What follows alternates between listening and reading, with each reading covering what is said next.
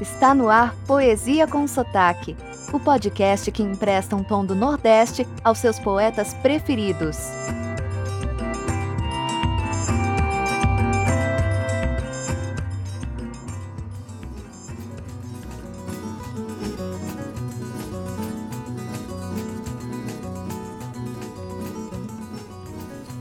Oi, tudo bem?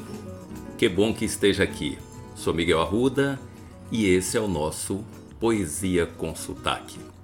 Hoje vou te acompanhar até a Paraíba. Creio que é a nossa primeira vez nesse estado tão revolucionário. E não foi por falta de representante, pois a Paraíba nos deu, desde Ariano Suassuna, sob protesto dos pernambucanos, passando por Gessie Quirino até chegarmos em Eunice Boreal. Nosso encontro é com o mais sombrio dos poetas e provavelmente o mais original escreveu apenas um livro de poema que não se encaixa em nenhuma escola literária. Nasceu em Sapé, próximo a João Pessoa, se formou em Direito em Recife e depois voltou para o seu estado natal. Seus primeiros poemas, publicados no jornal O Comércio da capital, foram muito mal recebidos. O poeta foi tido como histérico, desequilibrado, neurastênico foi apelidado até de Doutor Tristeza. Que coisa, né?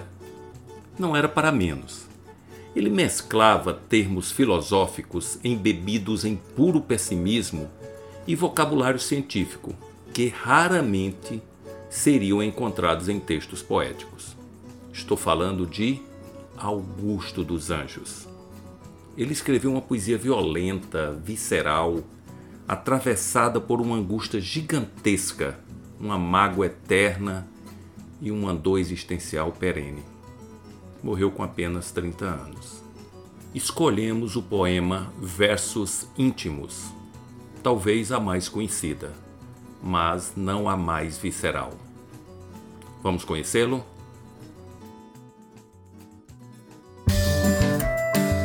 Agora, com Miguel Arruda, a poesia do dia.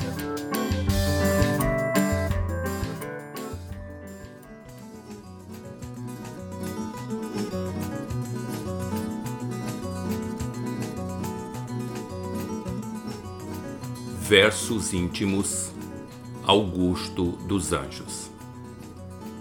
Vês, ninguém assistiu ao formidável enterro de tua última quimera. Somente a ingratidão. Esta pantera foi tua companheira inseparável. Acostuma-te à lama que te espera. O homem que nessa terra miserável mora entre feras sente inevitável necessidade de também ser fera. Toma um fósforo, acende teu cigarro. O beijo, amigo, é a véspera do escarro. A mão que afaga é a mesma que apedreja.